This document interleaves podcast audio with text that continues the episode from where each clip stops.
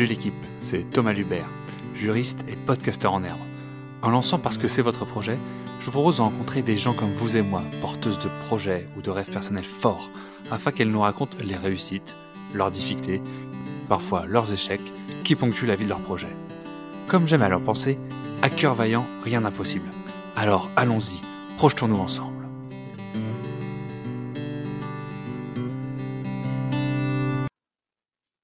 Et on se retrouve pour un nouvel épisode. Euh, je suis très content d'accueillir Thibaut Béguet. Salut Thibaut. Salut Thomas. Comment ça va? Eh ben écoute, ça va très bien. Je suis ravi d'être là. Ouais, et eh ben moi je suis ravi de te recevoir. Euh, je t'ai déjà tagué sur LinkedIn la dernière fois parce que, euh, alors je vais t'avouer, pour moi, tu es un peu le, le, jeune entrepreneur qui, qui, se lance et qui donne tout ce qu'il a et je trouve ça vraiment cool quoi. Tu vas nous raconter tout ça mais euh, mais je suis un peu jaloux de ta liberté pour tout te dire et euh, et je trouve ça très chouette que de, se lancer comme ça. Euh, voilà, c'était juste ce que j'avais à dire. Donc. bah, alors, je, je, retournais la même chose. Je trouve ça super bien aussi que tu, bah, que tu lances un podcast parce que mine de rien, c'est bah, vachement de boulot. Et moi aussi, ça m'impressionne toujours les, gens qui font des projets à côté de leur boulot, enfin voilà, qui ont, un, un, travail de salarié qui prend quand même déjà beaucoup de temps et qui en plus de ça lancent des projets à côté. Je trouve ça génial. Donc, tu vois, moi aussi, tu représentes des choses qui m'inspirent.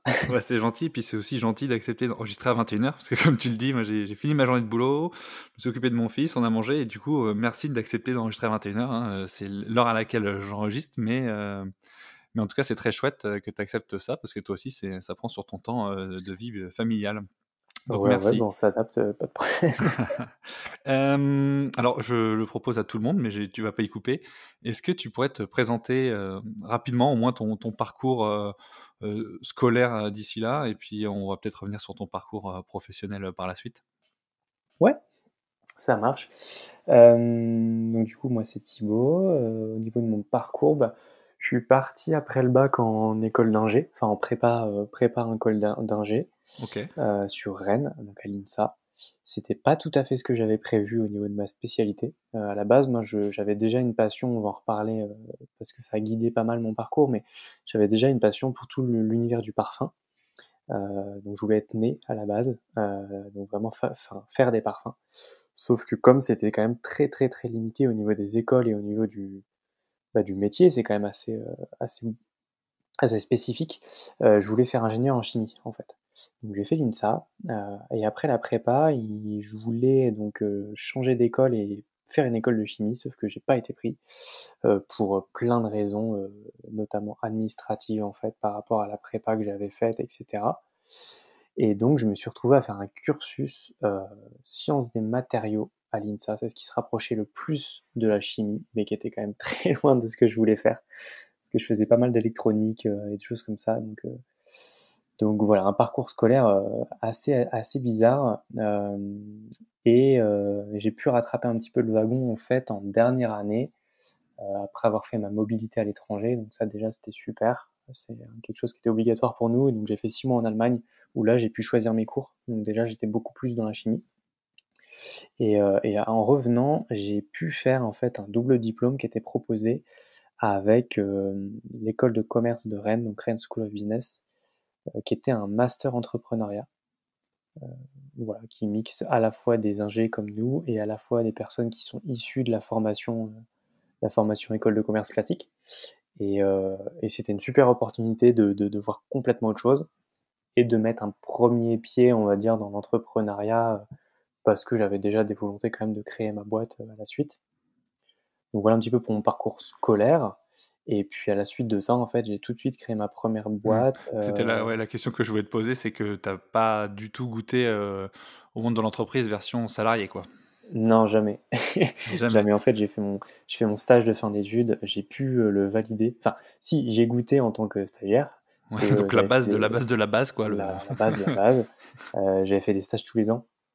Euh, justement parce que comme j'étais très loin du, milieu de la parfumerie, euh, j'essayais de trouver des, des, des, des, bah, des expériences en fait dans ce milieu-là. Et une fois que j'avais trouvé mon premier stage en première année, qui est toujours le plus difficile à trouver, bah, en fait, j'avais, j'avais trouvé quelqu'un, ça m'a ouvert un réseau et j'ai pu faire d'autres stages. Donc, voilà, au lieu de travailler, dans dans les bars ou dans les campings ou autres, moi, je faisais des stages non rémunérés, mais au moins, au moins j'ai pu acquérir un petit peu d'expérience. Donc si mais vraiment stagiaire, jamais en tant que salarié.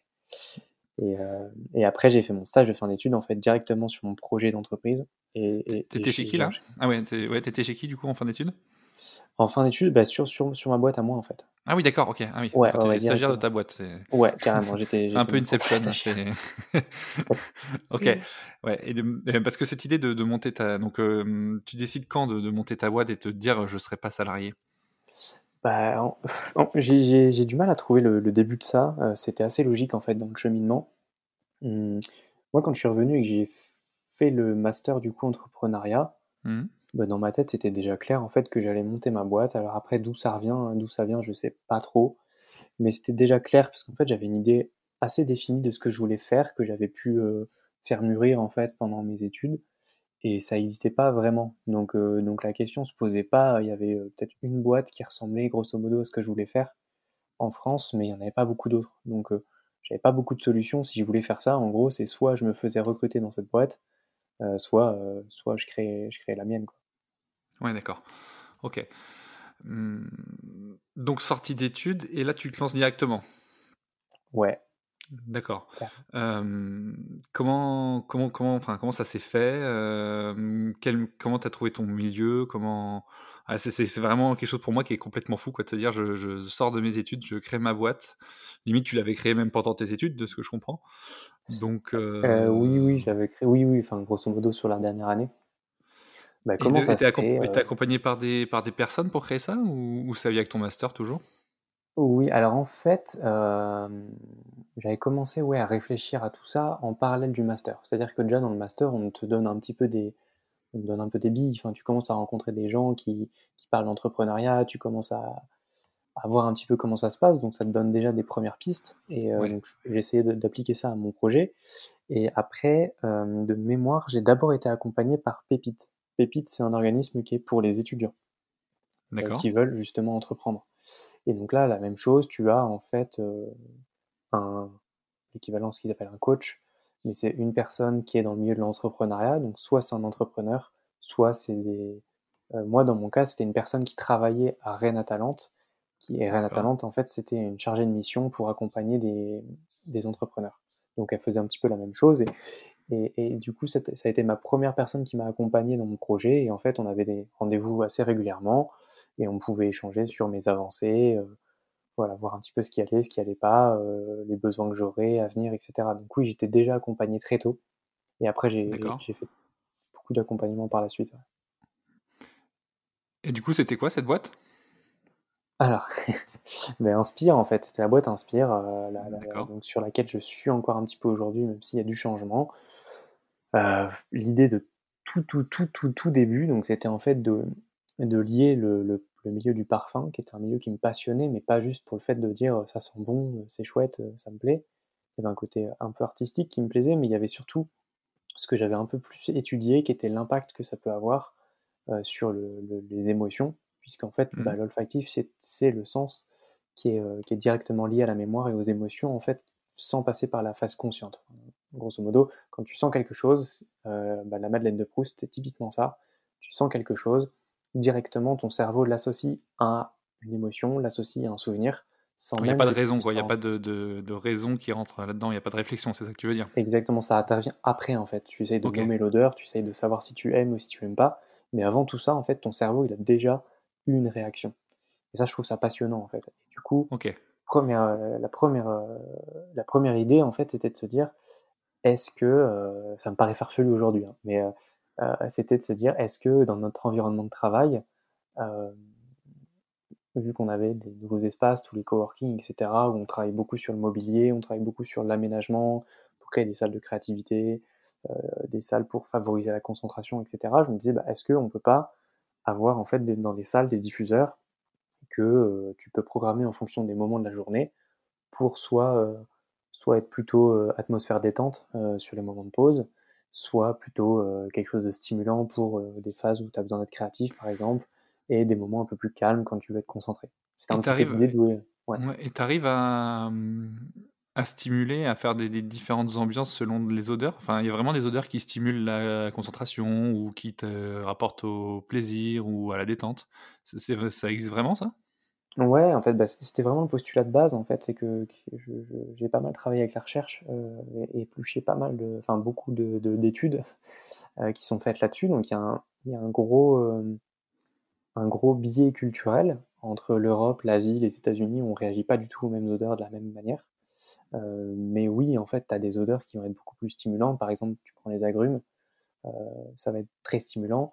Et inversement, tu prends, bah, c'est connu, mais voilà, la lavande, tu prends la fleur d'oranger, tu prends des, choses plus florales, plus mmh. douces.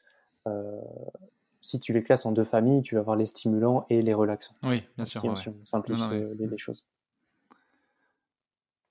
D'accord. Et donc, ouais, ça c'était vraiment le point de départ de, du projet qui a évolué après petit à petit, mais, mais voilà, on, partait de là. Donc tu disais que tu n'étais plus trop là-dessus. Euh, qu'est-ce qui s'est passé si ça te dérange pas d'en parler ou... Ouais, non, avec plaisir, avec plaisir. Ça fait donc, euh, donc ça c'était il y a 5 ans. Euh, c'était il y a 5 ans et donc il y avait tout à faire. Hein. Il, fallait, il fallait travailler sur la, l'aspect recherche, les parfums, pour définir quel type de parfum on diffuse à quel moment. Et il fallait aussi créer le produit, enfin le diffuseur, puisque je voulais que ça soit quelque chose de connecté, qu'on peut, euh, euh, qu'on peut contrôler à distance, qu'on peut programmer, euh, vraiment faire quelque chose de personnalisé en fonction de chaque endroit, chaque client, etc. Donc ça, c'était vraiment le, démarrage. Et donc, il y avait beaucoup, beaucoup de choses à faire, beaucoup de choses qui me plaisaient beaucoup, parce qu'il y avait l'aspect parfum, mais il y avait aussi l'aspect au final technique que j'avais eu pendant mes études, ce qui n'était pas du tout prévu au début, mais voilà, qui m'intéressait. Donc, il y avait plein de choses. Euh, et petit à petit, le projet a forcément évolué parce que bah, fallait s'adapter à la demande, fallait s'adapter au, marché. Euh, c'est quelque chose qui était novateur à l'époque, euh, qui était, je pense, trop. En fait, c'était compliqué à vendre aux entreprises parce que mmh. parce qu'on était sur déjà, sur temps, Ouais, on est sur un niveau de maturité qui est déjà énorme. Ça veut dire que s'ils prennent ça, c'est qu'ils sont déjà au, top sur, sur, tout le reste, en fait. Oui, c'est ça. Euh, c'est vraiment la petite euh, cerise sur le gâteau d'une politique QVT euh, au travail, de santé au travail qui est vraiment hyper développée. Et, alors moi, je n'ai pas beaucoup de comparaisons, mais c'est sûr que je pense que les grands groupes, on n'en est pas encore là. On n'est pas encore là, quoi. Ouais, ouais, je pense. Alors ça, ça, évolue de plus en plus, je pense, mais, mmh. mais déjà, il y a un gros travail humainement à faire avant tout ça. Enfin, il y, y, a énormément de travail, en fait. Et du coup, c'était une vision un petit peu utopiste je pense, du monde du travail à l'époque que, que j'avais. Euh, mais est-ce que, les, est-ce que les, les, les, entreprises se bâtissent pas là-dessus, sur des, sur des défis qu'il faut dépasser et, et, une certaine volonté de vouloir euh, révolutionner un peu le, le secteur Carrément, carrément. Bah, tu as cet aspect-là, ça c'est sûr, sur du long terme. Euh, mmh. Là, je pense qu'on est clairement sur une entreprise long terme parce que, parce que l'usage évolue au fil des années. Et par contre, sur du plus court terme, tu as quand même besoin d'un point de vue entreprise de, bah, de t'adapter à ça et te dire, OK, mmh. si mon client aujourd'hui n'est pas prêt, est-ce que je peux modifier mon produit ou est-ce que je peux aller sur un autre marché qui est peut-être plus mature, qui est peut-être plus à même de, d'accepter mmh. ma solution en fait? Ouais, évidemment. évidemment Et, euh, et, du coup, on a ouvert à ce moment-là une autre branche qui était la branche santé, qui m'intéressait énormément, euh, vraiment sur l'anxiété pour le coup. Là, de fil en aiguille, on s'est retrouvé dans un projet de recherche européen, donc on en fait toujours partie.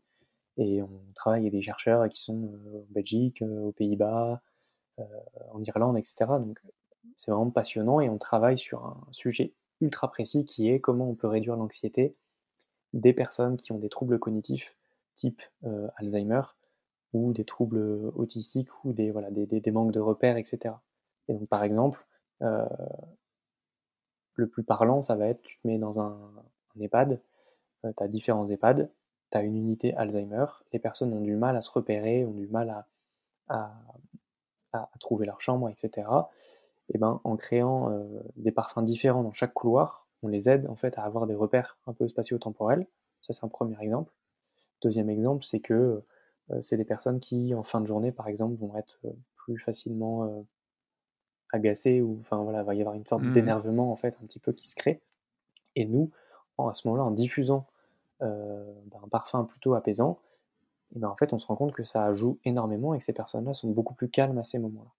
Donc il y a des choses super passionnantes. Donc en fait, on a ouvert cette branche-là qui était, euh, moi j'y connaissais absolument rien au monde de la santé, mais, mais je trouvais ça hyper intéressant. on a lancé ça en 2019, fin 2019, on va dire. Mmh. voilà, donc ça c'est un sujet qui est passionnant. Mais, mais fin 2019, ça veut dire que ça veut dire qu'on arrive rapidement en février 2020. Ouais, ouais bien sûr. Et donc ce qui s'est passé, bah, c'est très simple, hein, c'est que je pense comme beaucoup d'entreprises, on a été très très impacté parce que du coup le milieu de la santé était complètement bah, pris par autre chose. Bah évidemment, et puis c'est pas le moment d'aller vendre dans les hôpitaux ou dans les cliniques ta solution, ta solution de parfum, alors que c'est la, la, crise sanitaire la plus grosse qu'on ait vue depuis, Exactement, un siècle. C'est sûr que c'est pas. Ouais, ouais, c'est très compliqué, forcément. Même chose pour les entreprises. Hein. Du coup, les entreprises coupaient tout leur budget de, de, choses qui sont pas essentielles. Donc nous, clairement, on n'était pas essentiels. en plus, les gens étaient en télétravail. Enfin voilà, donc. ah oui, non, c'est sûr. Donc on a, voilà, on a, on a, on a retravaillé beaucoup, beaucoup de choses. Enfin voilà, comme beaucoup d'entreprises, on a dû s'adapter, mais ça a été difficile. et même après, en fait, on a encore aujourd'hui, on commence tout juste à retrouver une activité à peu près normale parce que, parce que pendant tout 2021, tous les espaces de santé étaient quand même fermés pour la plupart au public. Ou alors il y avait l'histoire que des masques qu'on a toujours, qui fait que bah, les gens ah, ça perd son intérêt, c'est sûr. Parce que parce qu'ils vont se dire bah non on a nos masques on va rien sentir etc donc ça, ça se comprend tout à fait. Euh, parce qu'il fallait aérer euh, dans les cabinets dentaires dans les cabinets médicaux. Il fallait aérer tous les quarts d'heure donc euh, on n'allait pas payer une solution pour diffuser si on aère. Enfin voilà beaucoup beaucoup de choses qu'on fait c'était compliqué et ensuite, et du coup, toi, enfin, pour, pour, toi personnellement, comment, comment ça s'est pas fini parce que c'est pas le bon terme, mais euh, comment tu t'es adapté à cette situation? Euh, bah En faisant le dos rond déjà, ça c'est la première chose. en essayant de trouver des solutions, euh, ça a été personnellement quand même une, épreuve. Hein, ça, je, ne le cache pas, mais qui, est, qui que je regrette pas de toute façon. Enfin, ça s'est passé comme ça et, et ça a fait de Enfin, j'ai appris énormément de choses aussi, donc ça a, été, ça a, été, super. T'étais euh, tout seul sur Inspire? Non, on était trois en fait à ce moment-là. Je venais de recruter euh, juste avant. Donc là où, ah où c'est très positif, c'est que c'est que j'ai pu maintenir les emplois. Donc ça, c'est quand même euh, bah, même une fierté hein, d'avoir réussi à faire ça parce que parce que c'est chouette. Je trouve ça très chouette. et après, ce qui s'est passé, c'est qu'on a ouvert en fait un troisième marché, on va dire, qui était là quelque chose de beaucoup plus mature, c'est le marketing olfactif. Donc tout ce qui va être hôtel, magasin, euh, spa, mmh. euh, etc. Ils ont l'habitude d'utiliser des, diffuseurs de parfums pour créer une ambiance euh, mmh, mmh. voilà, pour, pour, le client. Donc ça, c'est quelque chose qu'au démarrage, je m'étais toujours interdit de faire parce qu'il y a beaucoup de gens qui le font, enfin, c'est déjà concurrentiel, et je ne voyais pas, moi, ce que je pouvais apporter de plus, et c'est pas quelque chose qui, qui m'attirait. Euh, ouais, c'est important pour toi de mmh, enfin, avoir un impact positif sur euh, la société, le monde, l'environnement euh, dans tes activités entrepreneuriales? Ouais, ouais, ouais, carrément, carrément. Mmh. en fait, oui, oui, oui, complètement. Et c'est ça qui fait qu'aujourd'hui, du coup, la majeure partie de l'activité, c'est là-dessus, c'est sur le marketing olfactif. et moi, j'y trouvais moins de sens, en fait, pour aller au bout du raisonnement. C'est aussi pour ça qu'aujourd'hui, j'ai voulu prendre un peu de recul par rapport à tout ça c'est que je n'avais pas créé entreprise pour ça, justement par rapport à ces valeurs. Moi, ce qui m'intéressait, c'était vraiment euh, euh, d'apporter quelque chose. Et là où j'ai trouvé le plus de sens, c'est quand en fait on travaillait avec le milieu de la santé. Parce que même si j'y connaissais absolument rien, que c'est très compliqué d'un point de vue euh, réglementation, etc., quand j'avais un retour d'une personne, d'aide-soignant, qui nous disent que quand ils arrivent le lundi matin à 6 h pour faire l'échange dans un EHPAD, et ben, dès le dimanche soir, ils y pensent et c'est hyper anxiogène. Et que depuis qu'on avait installé les diffuseurs et qu'ils savaient que ça allait sentir bon le citron euh, le, matin, lundi matin quand ils arrivent, et ben, ça leur changeait la vie. Ça, c'est un truc, euh, moi, qui m'a marqué et je me disais, euh, ok, ben, en fait, j'ai un impact et, positif, j'aide des gens et, ça, je trouvais ça vraiment génial. Et, et le fait de moins avoir ça, ça me pose problème, oui, carrément, carrément. Pour moi, c'est le, c'est mon moteur essentiel, je pense, pour entreprendre. D'accord. Mmh, du coup, tu es, forcément un peu obligé d'être dans une balance entre euh, un marché qui est porteur, euh, qui génère de l'argent et euh, forcément tes valeurs. C'est vrai que ça ne doit pas être évident de trouver le juste équilibre.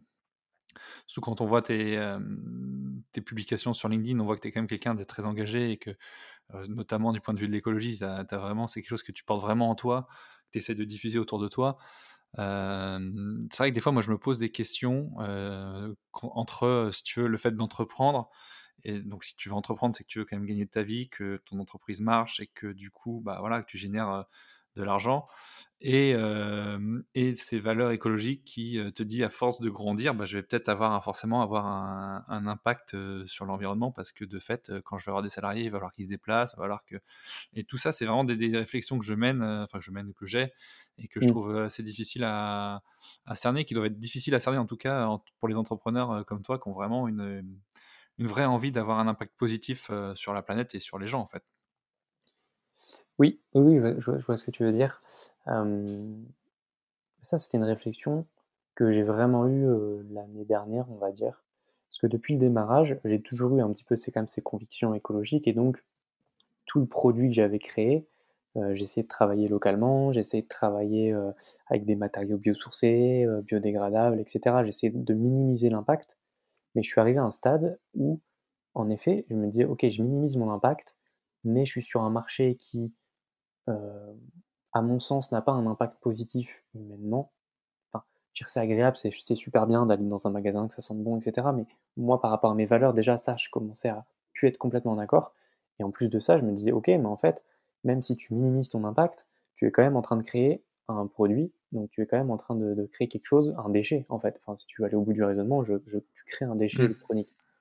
Euh, pour quelque chose qui n'est pas essentiel. Et donc ça, ça m'a gêné, ça m'a beaucoup gêné maintenant, sur d'autres projets, par rapport à ce que tu me dis, je pense que chacun met le curseur un petit peu où il veut et il faut aussi accepter que tu peux pas être 100 enfin, mais à mmh. même titre que personnellement, dans ton quotidien, tu peux pas être parfait, sur sur sur, l'écologie ou sur sur les causes que tu défends et du coup, d'un point de vue d'entreprise Aujourd'hui, le modèle d'entreprise fait que tu dois, enfin, ton entreprise doit fonctionner pour être rentable, pour pouvoir survivre, enfin, pour pouvoir vivre. Euh, c'est-à-dire. Euh, soyez optimiste pour pouvoir vivre. soyez optimiste. Oui, voilà, pour pouvoir vivre. Oui, enfin, je dis l'entreprise survivre, mais toi, pour pouvoir en vivre, etc. Et potentiellement faire vivre d'autres personnes parce que tu vas, euh, tu vas recruter potentiellement et tu vas créer de l'emploi. Donc, ce modèle-là, aujourd'hui, on est obligé de passer par là. Et du coup, j'essaye de me dire que même si tu n'es pas parfait dans ton impact, si tu veux avoir un impact positif, tu es obligé de passer par là. Donc tu es obligé d'avoir une entreprise rentable, tu es obligé de, que l'entreprise gagne de l'argent quelque part. Et donc forcément, ça ne sera pas parfait. Mais si le but de ton entreprise est quand même d'avoir un impact positif, eh ben, ça reste quand même déjà très très bien. Oui, c'est ça. C'est que la balance est positive quand même. Ouais, c'est ça. C'est sûr. C'est sûr. Euh, tu, parlais tout à l'heure d'avoir pris un peu de retrait sur, euh, sur Inspire. Euh, ça se matérialise comment? Euh, alors, ça se, passe, matérialise. Euh, j'ai, en fait, j'ai, je me suis associé à un, concurrent hein, sur le marketing olfactif, mmh qui est sur les mêmes, enfin, sur des valeurs très proches de celles que j'avais. C'est-à-dire que c'est, c'est une entreprise familiale, c'est une entreprise qui fabrique ses diffuseurs sur place en France et qui a des, qui des belles valeurs. Voilà, a le côté familial m'avait bien plu. C'est pour ça que je les avais contactés en fait en, leur expliquant un petit peu ma situation, en leur disant que bah, voilà, voilà l'état de l'entreprise. Euh, sauf que moi, à titre personnel, je j'ai besoin, enfin j'ai envie de prendre du recul là-dessus. Est-ce que ça vous intéresse en gros qu'on travaille ensemble? Et euh, voilà, le feeling est très bien passé. Et du coup, aujourd'hui, ça se matérialise comme ça. C'est-à-dire qu'on travaille ensemble. Euh, et du coup, moi, je reste engagé quand même pour assurer la transition entre les deux entreprises euh, et aussi qu'on fasse ensemble que euh, comment, dire leur entreprise et la, et la mienne, leur fonctionnement et le mien, on arrive à harmoniser les choses pour faire quelque chose de mieux que ce qu'ils avaient et de mieux que ce que moi j'avais en fait, qu'on serve des forces de chacun. Donc aujourd'hui, je suis euh, encore engagé là-dedans. Ouais, en gros, t'as vendu ou en fait, t'as hmm, T'as juste euh, comment ça se matérialise en, juridiquement juste En juridique, oui, c'est vrai. Que... Eh, bienvenue, je suis juriste. Bah oui, bien sûr. bien sûr. Oui, euh, juridiquement, ça, en fait, aujourd'hui, on est associé. D'accord. Euh, donc j'ai vendu la moitié de mes parts. Ok.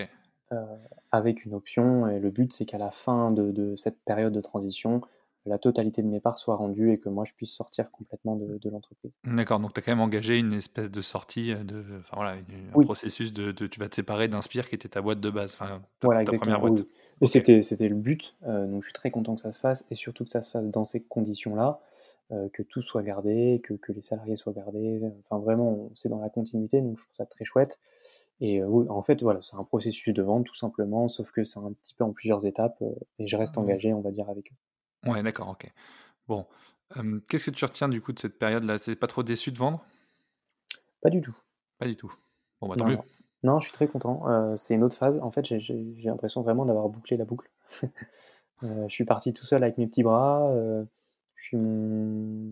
J'ai vécu plein de choses, j'ai changé, j'ai dû évoluer le projet, j'ai recruté, donc du coup j'ai changé de rôle aussi en tant qu'entrepreneur. Mmh. Et aujourd'hui, je suis dans une phase où tout ça, euh, mmh. Je vends et puis du coup j'ai une équipe qui est beaucoup plus grosse parce que de l'autre côté ils sont une dizaine.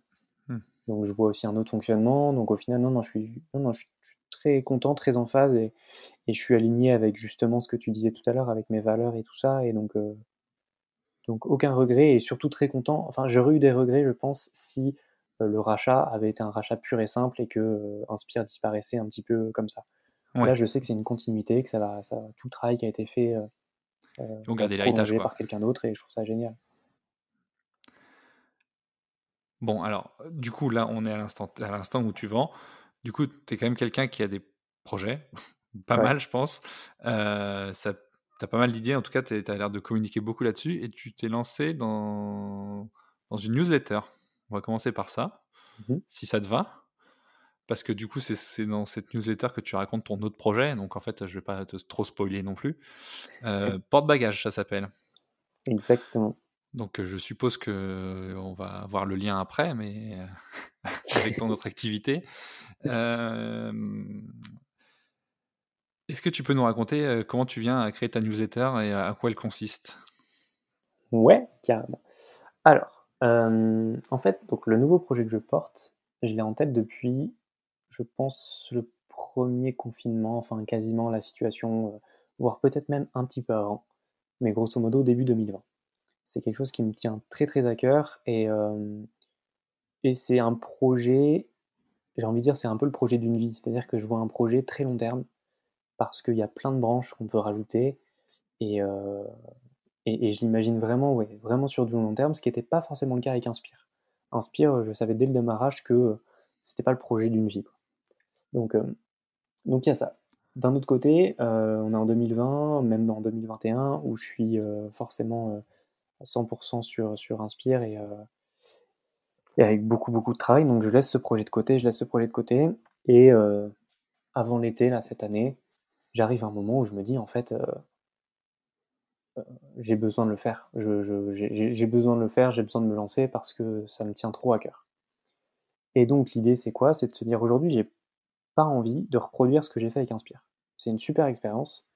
Euh, ça m'a permis d'apprendre ce que j'aime, ce que j'aime pas, et ce que je veux faire et ce que je veux plus faire surtout. Du coup, j'ai pas envie de recréer, c'est exactement la discussion qu'on avait, recréer un projet de zéro où en fait très rapidement j'ai besoin qu'il soit rémunérateur parce que j'ai besoin de vivre, tout simplement. Et donc, je suis obligé de faire des choix euh, qui potentiellement vont aller, pas forcément à l'encontre, mais pas à 100%, enfin, qui vont pas être 100% alignés avec mes, mes, envies. Ce que j'ai fait avec Inspire. Et qui fait qu'aujourd'hui, bah, je suis arrivé à un point où je me dis, bon, bah, ça correspond plus à ce que je fais, je lâche. J'ai pas du tout envie de vivre ça pour l'instant avec ce nouveau projet. Donc l'idée, c'est de me dire, je vais commencer ça, c'est sur du très long terme, mais je veux pas euh, je, veux le construire sur du long terme et pas avoir une espèce de, pression euh, financière euh, pour le lancer. Donc tu dirais que tu as mis tes valeurs euh, avant, avant presque ta réussite. Alors je ne sais pas si c'est le long terme, je ne pense pas que ce soit le bon terme, je dirais.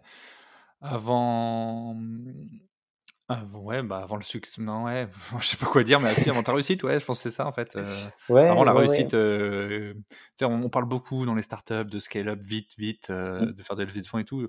On sent, enfin, moi en tout cas, je sens que t'es pas là-dedans et, et du coup, si ça doit prendre son temps, ça prendra son temps. C'est ça un peu l'idée. Ouais, exactement. Bah, c'est marrant que tu dises tout ça parce que en fait, j'étais dans cet écosystème-là et aujourd'hui, c'est exact. Enfin, je suis, je suis, je suis à l'opposé de ça. D'accord. Ouais Et c'est pas que c'est pas bien, etc. C'est que moi, je me suis rendu compte qu'en fait, c'était pas complètement aligné avec moi et c'était pas, j'étais pas bien là-dedans. Donc, oui, à partir du moment où tu, à partir du moment où tu fais rentrer des investisseurs, c'est sûr que tu as une logique de rentabilité et de, une pression de résultat qui va nécessairement arriver et croître. Oui, oui, complètement. Forcément. Enfin, c'est la condition sine qua non pour lever des fonds, quoi. Complètement. Et c'est dans la culture aussi startup d'aller très vite, de croître très vite, etc. Et euh, complètement. Donc, euh, donc ça, par exemple, ça fait des parties des choses que pour l'instant, j'ai pas envie de reproduire. Et donc là, oui, oui, en fait, c'est ça, c'est que je fais passer euh, le, côté, euh, l'impact que, je veux avoir, et aussi très personnellement, le, plaisir que je veux avoir à le faire, tout simplement, mmh.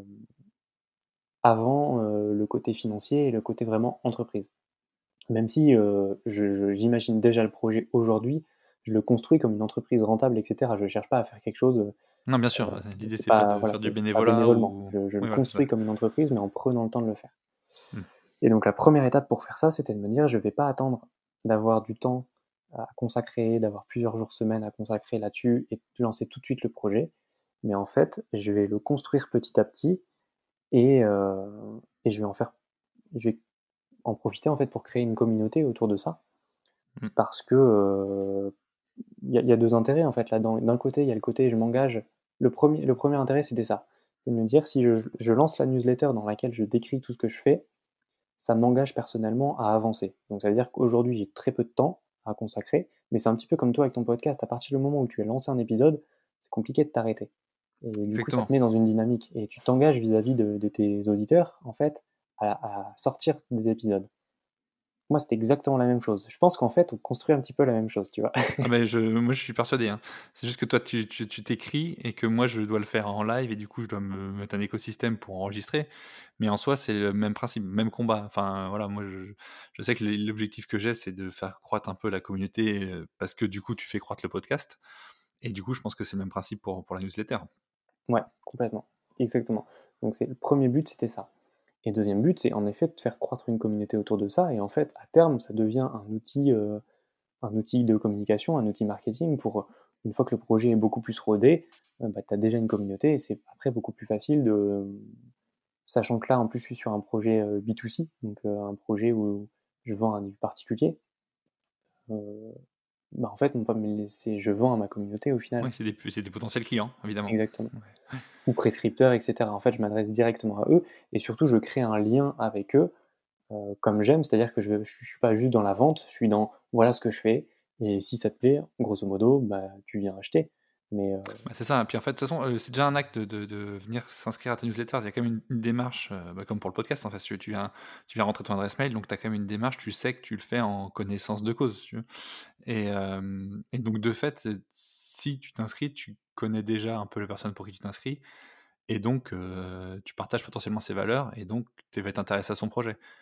Donc, ouais, tu es, sûr sur une, une, base de clientèle qui est certainement forte, certainement. Ouais, complètement, complètement. Et là, même chose, pour l'instant, je ne me mets aucun objectif euh, de, de, nombre d'abonnés, de voilà, je, je, suis très surpris en fait de voir déjà que euh, bah, des gens que je ne connais pas s'inscrivent. Je trouve ça, ça me fascine toujours autant. Euh, je trouve ça génial, donc, donc chouette. Je me dis voilà. Et, le la troisième objectif, on va dire, c'est ce que j'ai toujours fait dans l'autre sens, c'est-à-dire que j'ai toujours beaucoup, beaucoup, beaucoup cherché à être soit accompagné, soit rencontrer des entrepreneurs, soit aller voir des gens qui sont bons dans leur domaine pour apprendre d'eux. Et derrière, je trouve que le fait de d'écrire ou de le, parler, enfin peu importe, mais le fait de faire l'exercice en fait soi-même de un peu synthétiser ce que tu as appris, euh, synthétiser ce que tes échanges et essayer de conceptualiser un petit peu tout ce que tu apprends, ça te fait progresser et potentiellement ça peut faire aussi progresser d'autres personnes. Si voilà, s'il y a des personnes qui lisent ma newsletter et qui se sentent du coup, euh, euh, voilà, que ça, les aide à se lancer dans un projet, bah, je serais ravi en fait. Je trouve ça génial parce mmh. que moi j'ai bénéficié de ça. Donc il y a, aussi ce double intérêt de se dire le fait que moi je le fasse, ça m'aide moi personnellement à, comprendre euh, notamment ça, pourquoi je le fais, comment je le fais, à documenter tout ça. Et en plus, si les personnes qui me lisent, ça peut les inspirer, ça peut les aider, et ben c'est super. Bon alors dis-nous, c'est quoi ton projet? Alors du coup, euh, Alors le projet, c'est la même chose. Et comme je disais, il y a beaucoup, beaucoup de branches. Le point de départ, c'est, euh, pour y aller droit, au but, c'est de fabriquer des vélos en bambou. Euh, alors pourquoi tout ça?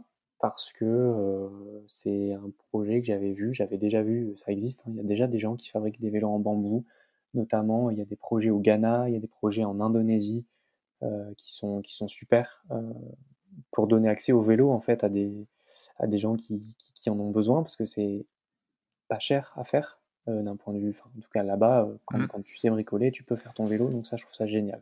Donc il y a beaucoup de projets qui existent.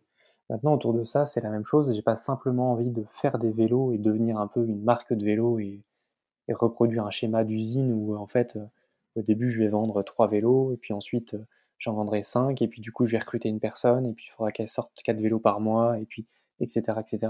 J'ai pas envie de rentrer là-dedans. C'est pas ça qui m'intéresse. Euh, j'ai envie de, créer différentes choses avec d'un côté la vente de vélos, mais de l'autre des ateliers, notamment où les personnes peuvent venir et sur une semaine peuvent fabriquer leur vélo. C'est-à-dire que moi je les accompagne, je leur fournis tout le matériel, je le fais avec eux et ils repartent avec leur vélo. Ça, je trouve ça génial. Euh, après, on peut imaginer plein de choses autour de ça, parce que le bambou, ce qui m'intéresse dans le bambou aussi, c'est que euh, c'est un, c'est une plante qui absorbe, enfin comme tous les arbres, euh, absorbe du CO2. Mmh. Donc ça veut dire qu'en fait, l'idée c'est pas d'importer du bambou d'Asie qui a fait des milliers de kilomètres et on sait pas comment carbone de ouf, etc. Mais c'est de faire des choses locales et potentiellement à terme avoir des sortes de d'îlots dans lesquels on plante. Enfin quand je dis un îlot, c'est une mini forêt de bambou qu'on peut qui peut être géré, par exemple, je sais pas, de manière associative, ou alors on peut travailler avec des, des, des, euh, des ESAT. Donc des ESAT, ouais, j'y pensais, ouais. Ouais, exactement, des travailleurs euh, en, situation de handicap, par exemple. Euh, il peut y avoir des, des, choses à faire avec des, je sais pas, des visites scolaires, par exemple, pour, pour qui voient en fait l'intérêt du bambou, qu'on parle du CO2, qu'on parle de l'écologie, on peut faire des bah ateliers en fait autour de tout ça. il y a énormément de choses en fait qu'on peut voir au-delà du bambou, il y a l'avant et il y a l'après, en fait. Et ça, ça mmh. m'intéresse de creuser tout ça, et, il y a énormément de choses à faire. D'accord, donc en fait, le projet, c'est même pas plus le vélo que le bambou, en fait. C'est ça. En fait, le vélo, c'est une finalité, c'est l'objet que je vends. C'est l'objet que tu mais, vas vendre. Euh, mais autour de ça, il y, a, ouais, y a beaucoup, beaucoup de choses. Tu pourrais envisager euh, de, de décliner le bambou sur d'autres objets euh, autres que le vélo. Ouais, complètement complètement. Et puis après, tu peux avoir d'autres modèles, si on se projette même à très long terme. Euh, Allons-y, hein, soyons fous. Créer des, locations de vélos aussi, euh, si on reste sur le vélo. Euh, créer des petits spots franchisés. il y, a énormément de choses en fait. C'est un projet qui me semble sans fin parce que, ouais, le sujet en fait aujourd'hui c'est le vélo, mais c'est surtout comment on peut. Alors pourquoi le vélo? C'est aussi parce que c'est un mode de transport de, voilà, qui, de, enfin, de mobilité douce. Oui, évidemment. en plein essor aujourd'hui, donc ça mmh. c'est génial. Et j'ai envie de participer à ça. J'ai envie que tout le monde, euh, tout le monde fasse du vélo et du train. Et euh, voilà, c'est assez vertueux en fait. Ouais, parce que mmh, ce que tu, ce que tu disais l'autre fois sur un post LinkedIn qui m'a marqué, c'est que mmh, toi tu prends même en compte l'impact carbone de la création de ton vélo en fait, euh, dans ton empreinte carbone. Ouais. Euh, ce, qui est quand même euh, pas extrémiste, mais pas loin quand même. Si, si, ça l'est. parce que quand tu arrives jusque-là, si tu veux. Euh, et alors, c'est une remarque que je voulais te faire, parce que tu parlais de ton empreinte carbone par an, mais en fait, quand tu achètes un vélo, généralement, tu n'en rachètes pas un par an. Donc en fait, tu peux faire comptablement de l'amortissement hein, sur ton vélo. Tu peux faire de l'amortissement d'empreinte carbone, je pense. Exactement. Non, non, mais c'est Tu achètes une fois et après, en fait, ça, ça, si tu utilises 5 ans, ça reste même mieux que du transport en commun presque. C'est clair, c'est clair. Non, bien sûr, mais ça, tu vois, c'était un poste qui était un peu, un peu extrême, mais c'était volontaire. c'est l'idée de se dire, euh, si aujourd'hui, euh, tous les gens qui peuvent prendre le vélo euh, achètent un vélo, même un vélo électrique, je suis pas forcément complètement pour le vélo électrique, justement parce qu'il y a un impact carbone qui est, qui est pas top, mais, mais, mais je préfère mille fois quelqu'un qui va acheter un vélo électrique pour y aller en vélo plutôt que prendre sa voiture que l'inverse. Donc, c'est un peu mmh. Oui, non, mais enfin, c'est, non, mais c'est que ton poste il était intéressant parce que tu faisais le, tu faisais ton propre bilan carbone et tu nous as laissé un site. D'ailleurs, je vais le remettre dans la description parce que euh, parce que c'est intéressant à faire et ça permet de prendre conscience. Hein. Je pense que la période est assez propice à ça, à la prise de conscience, hein, et voire même ce serait même temps qu'on soit dans l'action. Et euh, et du coup, je voilà, l'idée du vélo en bambou, c'est, évidemment euh, évidemment quelque chose de porteur et qui va se développer. Alors, le bambou, c'est un impact carbone qui est moindre que de, je suppose, je, je, vais enfoncer une porte ouverte, hein, je suppose que le métal ou que l'aluminium ou le carbone?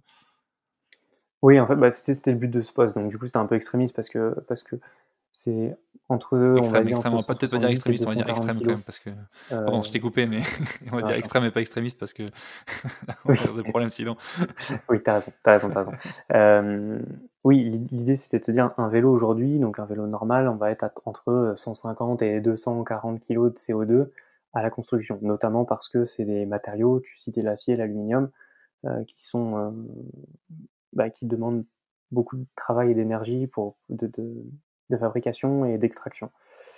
Euh, et mon poste, euh, c'était pour dire, en fait, le bambou, quand il pousse, il absorbe du CO2. Donc non seulement tu ne crées pas de CO2 euh, comme, le, comme avec de l'acier, mais en plus de ça, tu en as absorbé. Donc ça veut dire ah qu'à la fin, euh, tu as quand même des composants que tu es obligé d'avoir. Les roues, euh, les pneus, le pédalier, etc. Tu es obligé d'avoir des choses qui sont en matériaux type acier ou aluminium. Mais en fait, le coût carbone de ces matériaux-là, il est compensé par le fait que le bambou que tu utilises pour faire le cadre a déjà absorbé l'équivalent en CO2. Donc ce que je voulais mmh. dire, c'est que je trouve ça génial de se dire ton vélo, déjà de base, il a 0 kg de CO2, enfin il, il, est complètement neutre, et en plus de ça, il te permet de te déplacer de manière neutre par rapport à un autre, euh, ah, ça, c'est un argument marketing euh, au-delà de l'argument écologique qui, qui est assez Ouais, là, c'était clairement plutôt un argument marketing, mais c'est le fond du truc, c'est ça, ça hein, m'intéresse, c'est ça génial. Ouais, oui, bien sûr, mais ta finalité, c'est quand même de le vendre ton vélo, donc euh, tu arrives à en vivre, donc euh, voilà, et puis c'est porteur en ce moment, c'est assez porteur, c'est toutes ces, ces notions d'écologie, de, de, réduction d'empreinte carbone, peut-être même de sobriété énergétique, hein, on, se mmh. rapproche de, on se rapproche de l'hiver, on, on, va y avoir le droit, donc donc c'est un, un, chouette projet. Et mmh, mon, autre question, là je viens à un point, c'est que du coup tu utilises tes petites mains pour faire ton vélo? Oui. J'utilise mes petites mains. Ça, vient d'où ce, ce, talent pour créer des vélos? Alors ce talent, je ne sais pas, mais cette volonté de le faire, c'est pareil en fait. C'est que ça vient de bah, tout ça, j'en parle dans ma newsletter aussi, mais c'est quelque chose que j'ai envie de garder, c'est ce qui me plaît dans ce projet-là. C'est en fait, ça, ça, ça, relie un petit peu toutes mes passions et toutes mes, tout ce que j'aime faire dans la vie. C'est-à-dire qu'il y a un côté entrepreneuriat, mmh. j'adore. C'est pour ça que je ne renie pas du tout ce que j'ai vécu pendant 5 ans dans l'écosystème un peu startup. C'est que c'est passionnant. Donc ça, j'adore. Le côté entrepreneuriat, j'adore. Le côté éco-responsable, écologique et avoir un impact positif, j'ai compris que c'était ça qui me guidait et que j'avais besoin d'un projet qui me qui allait dans ce sens-là. Donc ça, ce projet-là, il répond complètement. Parce que comme tu dis, au-delà du vélo, c'est presque plus le bambou qui m'intéresse. Et au-delà de ça, c'est même plutôt comment on peut, en fait, comment à mon échelle, je peux participer à, euh, absorber du CO2 ou en tout cas réduire l'empreinte carbone de, de, de, voilà, de, de l'humain. Donc ça, à mon échelle, bien sûr, mais euh, mmh. c'est l'idée. Et la troisième chose, c'est qu'au quotidien, je me rends compte que ce que j'ai toujours aimé faire depuis que je suis tout petit, c'est bricoler. Euh, j'adore bricoler, j'ai toujours bricolé les vélos notamment, mais, mais j'ai toujours bricolé le bois, j'ai toujours, euh, dès que j'avais un moment libre, euh, j'aimais bricoler en fait quand j'étais gamin, et c'est quelque chose que j'ai complètement délaissé pendant 5 ans parce que bah, j'avais d'autres priorités, et, et c'est quelque chose que j'aime faire en fait. Et donc en fait là je me dis ok ce projet là, il réunit absolument tout ce que j'aime faire et je me sens bien dans ce que je fais. Donc il y a quelque chose de très personnel au final dans ce, dans ce projet. Bah, c'est la base de tout entrepreneur. Si c'est pas personnel, euh... enfin, si c'est pas ton aventure, ton histoire, ta boîte, euh... déjà il manque un truc. Ouais, c'est clair. Je pense. Jamais été entrepreneur. Le, le, gars, le gars enfonce des portes ouvertes qu'il non, ne connaît pas, mais. non, non, mais ouais, ça me paraît la base. Enfin, c'est-à-dire que si tu crois pas en toi, en ta boîte au début, en ton, en ton histoire, euh, ça me semble compliqué. C'est clair. Bah, au bout d'un moment, l'histoire te rattrape et au bout d'un moment, tu, mmh. si le matin, tu sais pas pourquoi tu te lèves, euh, tu, au bout d'un moment, ça tient pas, ça c'est sûr. Je te rejoins là-dessus. Tu vises une. Alors, tu as un stade où tu es en train de construire le vélo, si j'ai bien suivi. comment tu vas réussir à être rentable? Parce qu'il faut bien que tu gagnes ta vie quand même. Alors, pour l'instant, tu es encore sur Inspire. tu vises à être rentable, enfin rentable. Quand est-ce que tu vises à vendre un vélo déjà? Alors ça, c'est ouais, une bonne question. alors je vise à être rentable. sur ce projet-là, à partir du moment où j'ai pas de coût, parce que je me paye pas dessus. Ouais. Je suis En rentable. Dès que je vends Ah un vélo, je suis rentable. D'accord. Heu, mais c'est pas la vraie vie d'une entreprise parce Non, faut qu'il quand faut que tu compter, heu, te les coûts que j'aurai et et ça. Donc Mmh. la la rentabilité et cetera, pour l'instant, j'ai pas suffisamment travaillé dessus. C'est, je enfin si, j'ai fait plein de calculs pour voir combien je pouvais vendre un vélo et cetera et et voir du coup combien de vélos je dois vendre par mois si je veux être rentable et cetera. Tout ça, je l'ai, mais je me suis pas mis d'objectif de temps, en tout cas, par rapport à ça. Mmh. C'est plutôt ça que je. D'accord. Ouais, d'accord, ouais. Comment par contre pouvoir vivre de ça? Pour l'instant, comme tu l'as dit, j'ai toujours Inspire qui me permet de vivre à côté. Ça va durer un certain temps et ensuite à côté, j'ai déjà débuté un petit peu une activité de freelance, sur les sur sur plutôt une partie marketing en fait que que j'aime bien aussi et en fait cette activité-là permet à l'entreprise d'être rentable, si tu veux. Heu Mmh. D'accord, ouais, donc heu, ça te permet de d'être serein sur le développement de ton projet. Ouais et c'est quelque chose que j'ai envie de garder, hein. J'ai tourné le problème dans tous les sens et comme je te disais, je Mmh. comme je veux pas reproduire comme sur Inspire, c'est-à-dire que demain Inspire s'arrête, je me lance sur les vélos, je suis obligé de vendre tant de vélos pour pouvoir me payer. Sinon ça marche pas et le projet capote et comme j'ai pas envie de ça, je sais que demain Inspire s'arrête, j'ai mon activité freelance qui va me prendre, Mmh. heu, je sais pas moi 2 jours, heu, semaine, qui me permet d'être à l'équilibre. Alors, heu heu, pas, de vivre, une vie, à 10 000 €, c'est pas ça, mais mais qui me permet de vivre très bien et donc ça me suffit en fait et le vélo au démarrage, c'est du bonus et comme ça, le fait de le garder en bonus, bah, après, heu, je parle à un un juriste donc je peux je peux je peux rentrer un peu plus technique. Grosso modo, tout ce qui sera côté vélo, c'est de la trésor qui rentre, Mmh. qui reste et qui me permet de développer le projet Ouais, bien sûr. et Mmh. comme j'ai pas de pression de la sortir, ça fait monter la trésor et au bout d'un moment, quand je considère que j'ai atteint mon rythme, heu, mon rythme, en enfin ma rentabilité et Ouais, bah, je peux lâcher le. Ouais, freelance c'est ça. Mmh. et et puis et puis go. Ah bah, c'est chouette. C'est chouette si tu peux faire ça, dans le, dans le dans un climat apaisé et et sereinement surtout.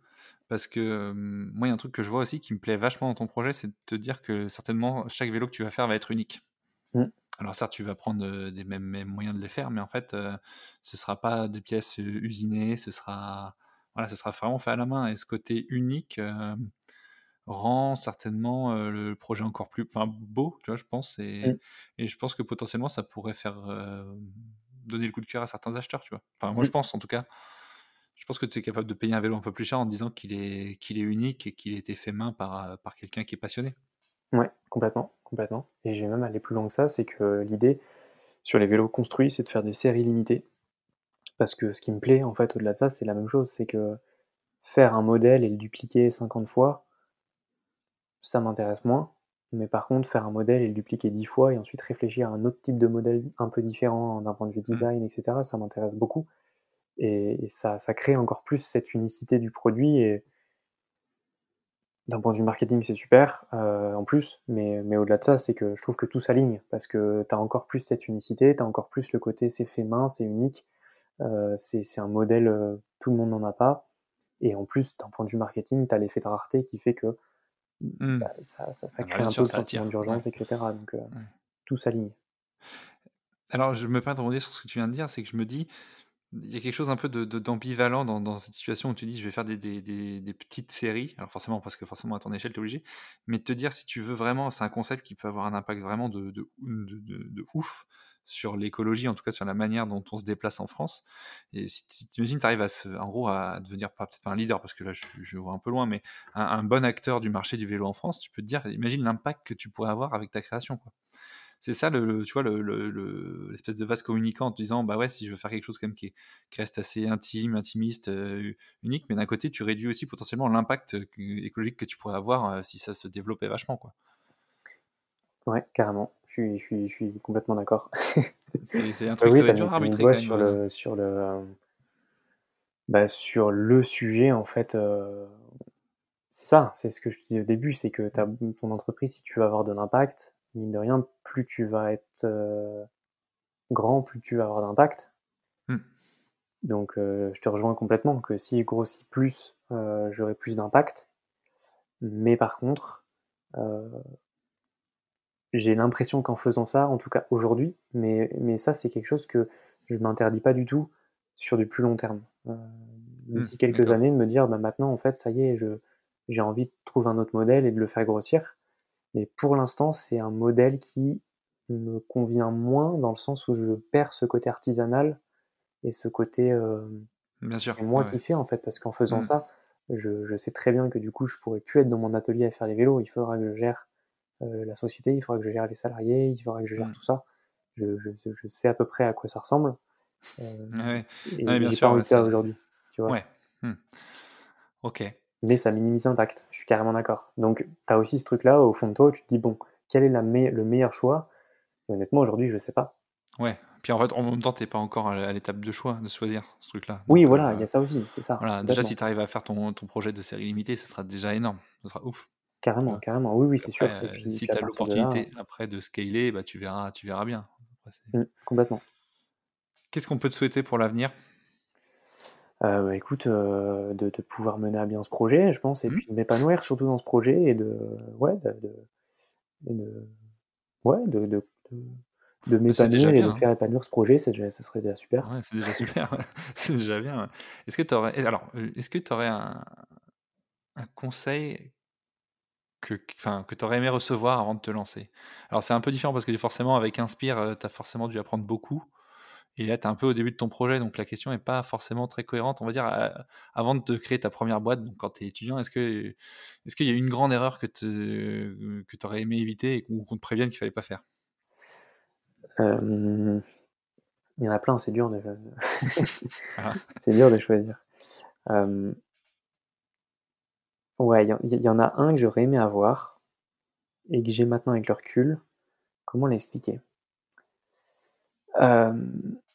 C'est ça serait d'écouter les conseils qu'on te donne, mais de toujours garder en tête que c'est toi qui as la clé. OK, donc en fait, heu, garder un libre arbitre et et une capacité à être critique sur les enfin, avoir avoir un une approche critique, en tout cas objective des conseils qu'on te donne, quoi. Ouais, c'est ça, exactement. Avoir un ouais, être critique envers les conseils qu'on te donne. Ouais, c'est très c'est c'est exactement ça. En fait, aller chercher le plus de conseils possible, ça, c'est génial. C'est ce que j'ai fait au démarrage, heu, d'être accompagné, d'avoir plein d'avis, c'est super. Sauf qu'au bout d'un moment, tu te retrouves dans un un espèce de brouhaha terrible où on te dit tout et son contraire, chacun y va de son argument et cetera et et et tu es un peu perdu et ce qu'il faut pas oublier, c'est qu'au fond, toi seul, c'est exactement tout ce que tu as fait et c'est exactement où tu veux aller.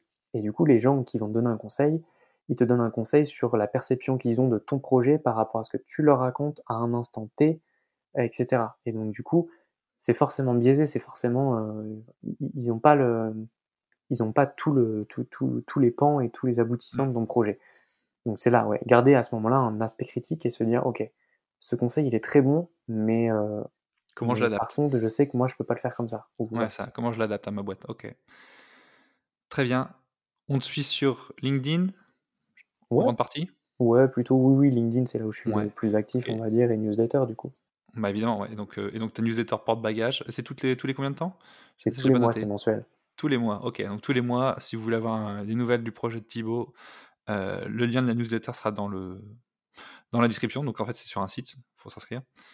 Il y aura le lien de il y aura aussi le le LinkedIn de Thibaut et puis le mien, parce que vous pouvez vous inscrire au mien aussi si vous voulez. Bah oui. Thibaut, je te remercie, c'était super chouette. Bah, J'ai écoute, passé un super moment, je pourrais passer des heures à parler avec toi Ouais, moi aussi. et à rêver de me dire qu'un jour j'aimerais bien être entrepreneur, mais qu'en fait, heu, Bah, j'achète une maison et j'ai un bébé et que c'est pas le moment. Mais, heu, Ouais, mais déjà ce que tu fais, c'est c'est c'est de l'entrepreneuriat aussi, hein, c'est un ouais, c'est gentil, ouais, bah, c'est c'est un c'est un petit truc, c'est un défi que je m'étais ouais, lancé à c'est côté bien, pour, c'est heu, déjà très, très, très bien. pour avoir mon truc à moi et j'ai un peu besoin de créer en ce moment donc, donc voilà, c'est mon mon petit projet à moi à à côté de mon activité de juriste. Et bah, écoute, continue en tout cas comme ça, moi je trouve ça je trouve ça vraiment génial et heu, bah, c'était un plaisir de de parler avec toi. Bah, merci beaucoup Thibaut, merci pour tes pour tes bons mots et heu et et plein de bonnes choses pour le pour le pour l'avenir. Et bah, merci beaucoup, toi aussi. Salut Thibaut. Salut. C'est ainsi que s'achève l'épisode du jour. Merci d'avoir écouté ce nouveau volet de PCVP. Si vous avez apprécié le contenu, n'hésitez surtout pas à le partager autour de vous. Et surtout, laissez un avis sur les applications d'écoute. Ça ne coûte rien et ça fait toujours plaisir, croyez-le. Vous pouvez également vous inscrire à la newsletter afin de suivre les nouvelles actualités du podcast. Si vous souhaitez me contacter, notamment Si vous souhaitez me présenter un projet, n'hésitez pas à m'envoyer un message sur LinkedIn. Thomas Lubert. Vous trouvez tous les liens en description. Je vous remercie chaleureusement pour votre écoute et je vous dis à très vite pour un nouvel épisode.